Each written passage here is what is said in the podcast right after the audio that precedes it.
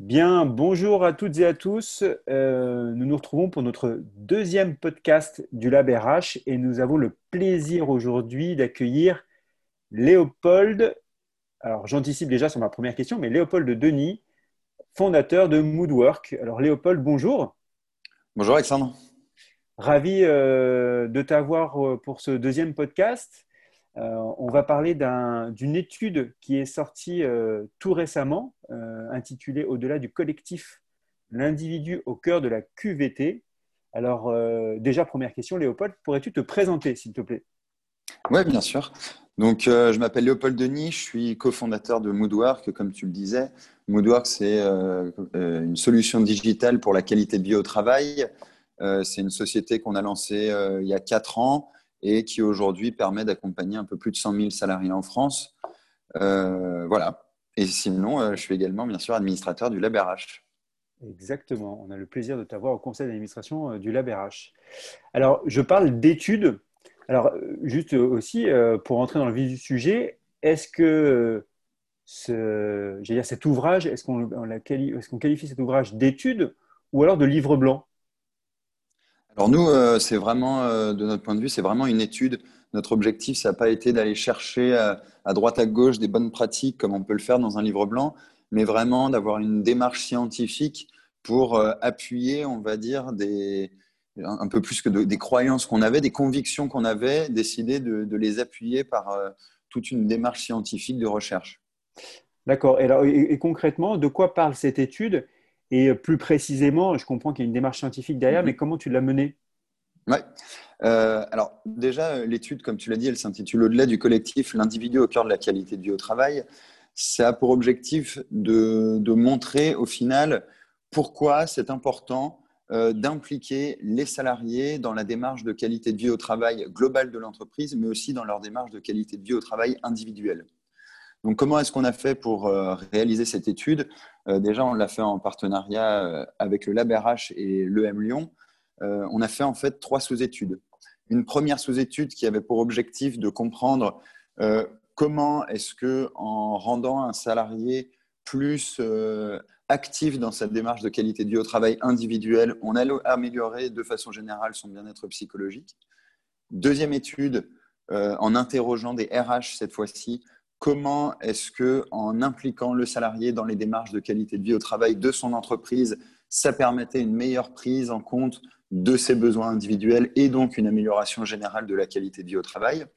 Et la troisième partie de l'étude, qui est beaucoup plus exploratoire, on l'a faite euh, autour, euh, on va dire, d'ateliers, d'ateliers participatifs avec des RH, des salariés de façon générale, euh, avec pour objectif de réfléchir ensemble à comment est-ce qu'on peut simplifier la vie des salariés, comment est-ce qu'on peut faire en sorte que les salariés soient plus impliqués, veuillent être plus impliqués dans la qualité de vie au travail dans leur entreprise. Ok, très bien. Et alors, bon, là, je vais rentrer un peu plus dans le, vif du sujet pour que tu dévoiles non pas l'intégralité de l'étude, mais que tu donnes envie justement aux personnes qui nous écoutent eh bien de, télécharger euh, le lien ou d'obtenir l'étude et on verra à la fin comment. Mais déjà, quelles sont les caractéristiques individuelles qui ont un effet sur le bien-être? Ouais. Alors, je, vais commencer un petit peu par, euh, par une généralité, mais c'est uniquement pour euh, vous, mettre, euh, vous mettre à la bouche. quand on parle de qualité de vie au travail, il faut savoir qu'il y a deux facteurs qui vont l'impacter. Premièrement, ce qu'on appelle les facteurs organisationnels qui dépendent donc de, de l'organisation de ton entreprise. Et deuxièmement, ce qu'on appelle les facteurs individuels. Là, je pense que c'est là où ça va répondre à ta question des caractéristiques individuelles. Tous ces facteurs individuels, c'est toutes tes compétences et tes capacités qui vont te permettre d'évoluer positivement dans ton environnement professionnel. Par exemple, est-ce que tu arrives à bien gérer tes émotions? Est-ce que tu arrives à bien communiquer avec tes collègues, à bien gérer ton stress, etc. Tout ça, c'est tout un ensemble de compétences qui vont te permettre euh, d'améliorer ton bien-être professionnel. Ensuite, pour faire le lien avec notre étude, nous, on a décidé d'aller un petit peu plus loin parce qu'on sait très bien qu'en entreprise, quelqu'un qui gère mieux son stress, il va être, euh, il va être mieux dans son travail. Quelqu'un qui communique mieux, il va être un peu mieux dans son travail, etc.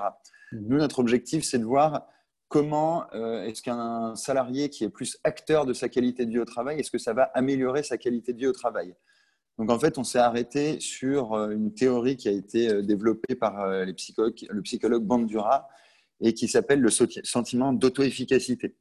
Grosso modo, le sentiment d'auto-efficacité, c'est la perception que tu as, toi, de, ta de tes compétences et de tes capacités à faire face à une situation. Donc le sentiment d'auto-efficacité, il peut être euh, dans ta vie euh, professionnelle, dans ta vie intime même, mais il va être également dans ta vie professionnelle. Donc nous, on s'est attardé sur deux choses.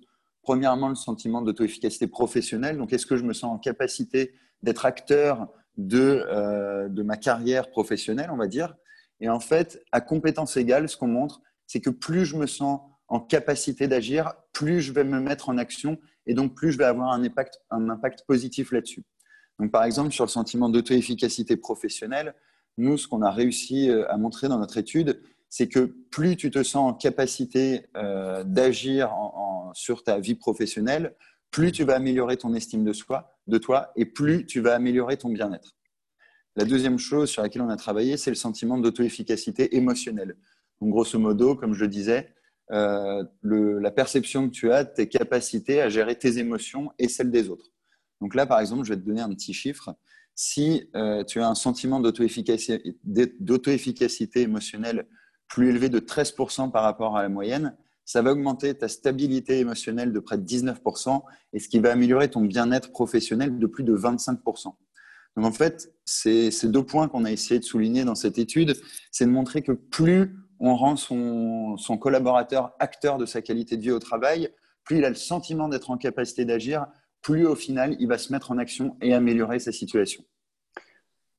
Donc en fait, il y a un impact direct de la prise en compte des spécificités de chaque salarié sur les démarches QVT. C'est-à-dire que si moi je suis dans une logique euh, en tant qu'employeur de mettre en place une démarche QVT, j'ai tout intérêt à travailler sur ce sentiment d'auto-efficacité émotionnelle, donc de travailler sur les spécificités de chacun de mes salariés pour euh, pouvoir déployer et appuyer mes démarches QVT. Exactement. C'est ça? Ouais, exactement. Alors en fait, euh, ça rejoint euh, une, théorie qui est, qui est, vraiment là pour le coup acceptée par tout le monde, que une, démarche de qualité de vie au travail dans une entreprise, elle doit être portée par tous, euh, que ce soit la direction, les managers, mais aussi chacun des salariés. Et souvent, ça, dans les entreprises, on a tendance à l'oublier et ça va justement être une seule de ces parties prenantes qui va être le moteur des, démarches qualité de vie au travail. Donc, ce qui est très important pour une entreprise, ça va être de dire bah, comment est-ce que la direction va promouvoir la qualité de vie au travail, comment est-ce que les managers vont le faire, mais aussi, bien sûr, comment est-ce qu'on va faire en sorte que les salariés se mettent eux également en action pour améliorer leur qualité de vie au travail. Ok. Et, euh, juste euh, pour que nos auditeurs euh, comprennent bien, est-ce que tu peux revenir sur la définition, là, ce que tu en parles beaucoup aussi dans, dans l'étude, ce sentiment d'auto-efficacité émotionnelle, redonner cette définition, en quoi ça consiste concrètement? Bien sûr. Alors en fait, euh, pour, aller, pour te définir le sentiment d'auto-efficacité émotionnelle, je vais déjà te définir le sentiment d'auto-efficacité. Le sentiment d'auto-efficacité, c'est par exemple, tu es face à une situation. Euh, il y a deux personnes, imaginons, il y a deux personnes qui sont face à une situation. Il y a trois, toi et une autre personne qui ont exactement les mêmes compétences. La différence entre toi et lui, c'est que toi, tu penses que tu es beaucoup plus capable de le faire que cette personne. Et ben, En mhm. fait, toutes les, toutes les euh, études en psychologie montrent que toi, tu vas avoir des résultats largement meilleurs que l'autre personne alors que tu as des compétences qui sont égales. Mhm. La raison, elle est très simple, c'est qu'en fait, plus tu te sens en capacité d'agir sur quelque chose, plus tu vas te mettre en action. Et en fait, le, le sentiment d'auto-efficacité émotionnelle, c'est exactement la même chose, mais d'un point de vue émotionnel. C'est-à-dire, est-ce que je me sens en capacité de gérer mes émotions, de gérer celles des autres autour de moi, de les comprendre et donc de me mettre en action autour de celles-ci? Il y a un sujet qui est assez récurrent aussi dans, dans les logiques de transformation des organisations et, euh, et les logiques de transformation RH, c'est euh, la notion de confiance, de confiance en soi. Est-ce que finalement ce sentiment d'auto-efficacité émotionnelle, en partie, c'est la confiance? La confiance qu'on peut avoir en chacun d'entre nous, et puis après, bon, la confiance du coup euh, qu'on aurait auprès de notre employeur. Ah, bien sûr, je pense que les, deux sont complètement liés. Nous, on ne s'est pas euh, vraiment euh, attardé sur le sujet, mais c'est clair qu'il y a un, lien, un lien qui doit exister entre la confiance en soi et la stabilité émotionnelle, par exemple. Parce que nous, quand, quand je te parlais tout à l'heure du sentiment d'auto-efficacité émotionnelle qui a un impact sur le bien-être psychologique en entreprise, le lien qui existe entre les deux, c'est justement cette stabilité émotionnelle quand tu es plus stable émotionnel, tu vas avoir une meilleure, euh, un meilleur bien-être psychologique. Et c'est clair qu'il y a un, lien intime avec la confiance en soi. D'accord. Et alors, de, de, tous les résultats que tu as pu euh, brasser euh, mhm. pour, pour, construire cette étude, quel est celui qui t'a le plus surpris, si, si, tu en avais à en retenir un? Oui, bien sûr. Moi, il y en a un qui m'a vraiment, vraiment beaucoup surpris.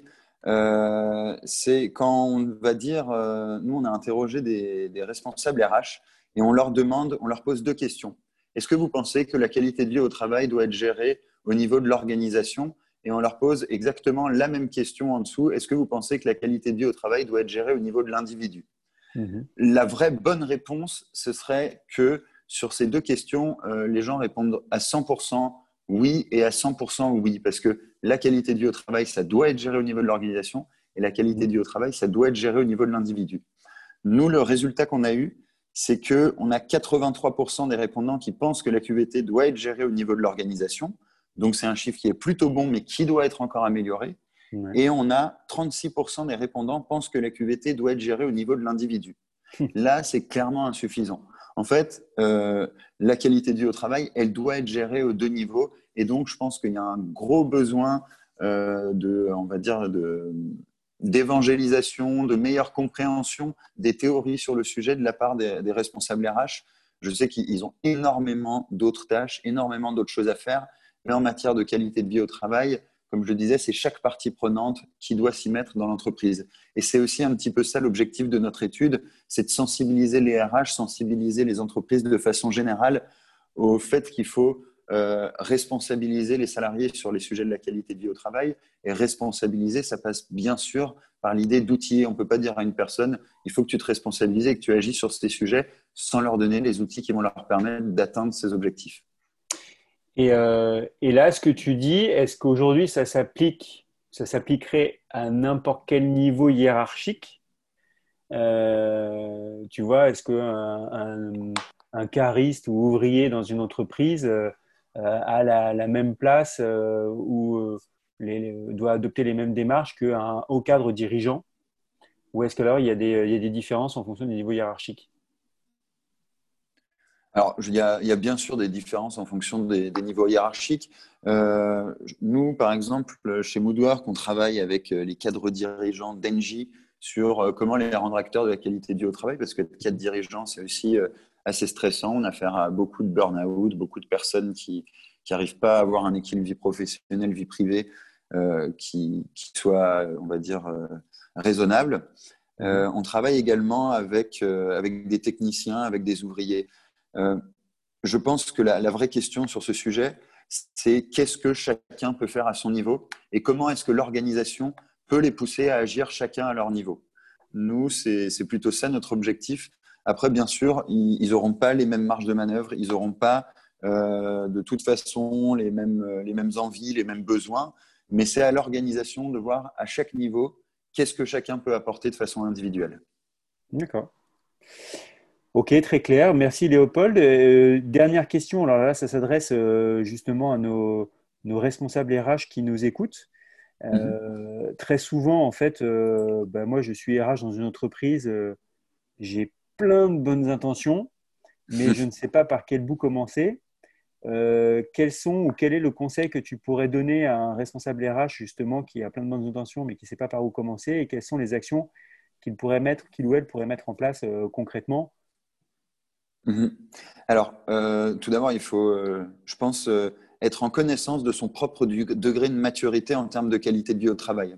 C'est-à-dire que, imaginons, tu es au point mort de la qualité de vie au travail. Pour moi, la première chose à faire, c'est mettre en place des actions au niveau de l'organisation, parce que ça serait très mal perçu de la part de tes salariés que tu te mettes à leur dire, bon, il faut que tu te mettes en action pour la qualité de vie au travail sans que toi, en tant que représentant de l'organisation de l'entreprise, tu n'es pas encore fait une seule action. Donc, je pense que la première chose, quand on souhaite mettre en place une démarche qualité de vie au travail et qu'on n'a rien fait, c'est de se dire comment est-ce que je mets en, route l'organisation pour améliorer la qualité de vie au travail de façon générale.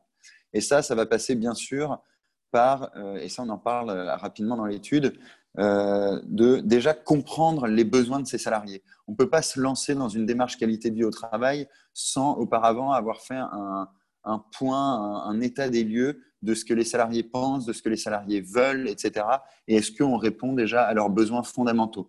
Donc ça, c'est la première étape, c'est de se dire, moi, en tant qu'organisation, est-ce que je fais déjà ce qui est en mon pouvoir pour agir sur la qualité de vie au travail? Mhm. La deuxième étape, et ça, on va dire que c'est euh, le, stade un petit peu supérieur de, la démarche de qualité de vie au travail, c'est bien sûr comment est-ce que je mets tout le monde euh, autour de la table pour améliorer la qualité de vie au travail? Parce qu'une démarche qualité de vie au travail réussie, comme je le disais tout à l'heure, c'est une démarche qui va impliquer l'ensemble des acteurs de, de l'entreprise. Et donc, comment est-ce que je fais pour mettre autour de la table et la direction et des salariés qui vont représenter euh, chacun des métiers de mon entreprise et qu'on évalue euh, ce sur quoi on va devoir s'améliorer et comment est-ce qu'on va le faire. Donc, c'est établir vraiment un plan d'action. Et pour moi, euh, ça c'est vraiment en réponse à cette étude, ce plan d'action, il doit encore une fois être au niveau organisationnel et être au niveau individuel. Comment est-ce que je mets en place des choses qui vont permettre à l'organisation d'améliorer la qualité au travail et comment est-ce que je mets en place des choses qui vont permettre à l'individu lui-même d'améliorer sa qualité au travail? Donc, du coup, si je résume, c'est euh, concrètement faire une sorte d'audit ou de diagnostic d'où on en est sur la partie QVT. Et euh, une fois ce, constat établi, de pouvoir établir un plan d'action euh, derrière, mais un plan d'action qui se décline au niveau de l'entreprise, mais aussi et surtout au niveau de chaque collaborateur et collaboratrice de l'entreprise. Exactement. Très bien. Bah, écoute, merci euh, Léopold pour euh, ces, conseils. Merci pour euh, le temps accordé. Alors, je le rappelle, hein, une étude qui s'appelle Au-delà du collectif, l'individu au cœur de la qualité de vie au travail.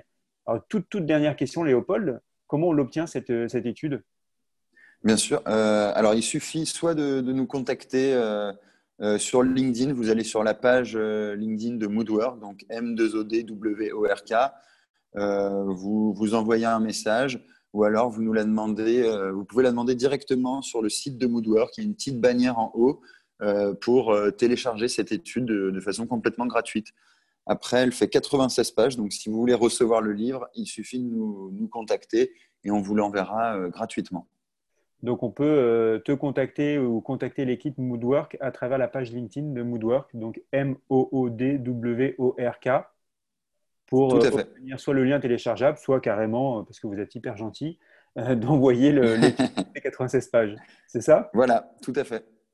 Parfait. Ben, écoute, merci beaucoup Léopold pour, pour ton temps et à très bientôt, j'espère, pour une prochaine étude de Moodworks où à chaque fois vous sortez des études de qualité. Donc bravo pour ce travail. Merci. Et puis moi, je vous retrouve très bientôt pour un prochain podcast du LabRH. Bonne fin de journée à toutes et à tous.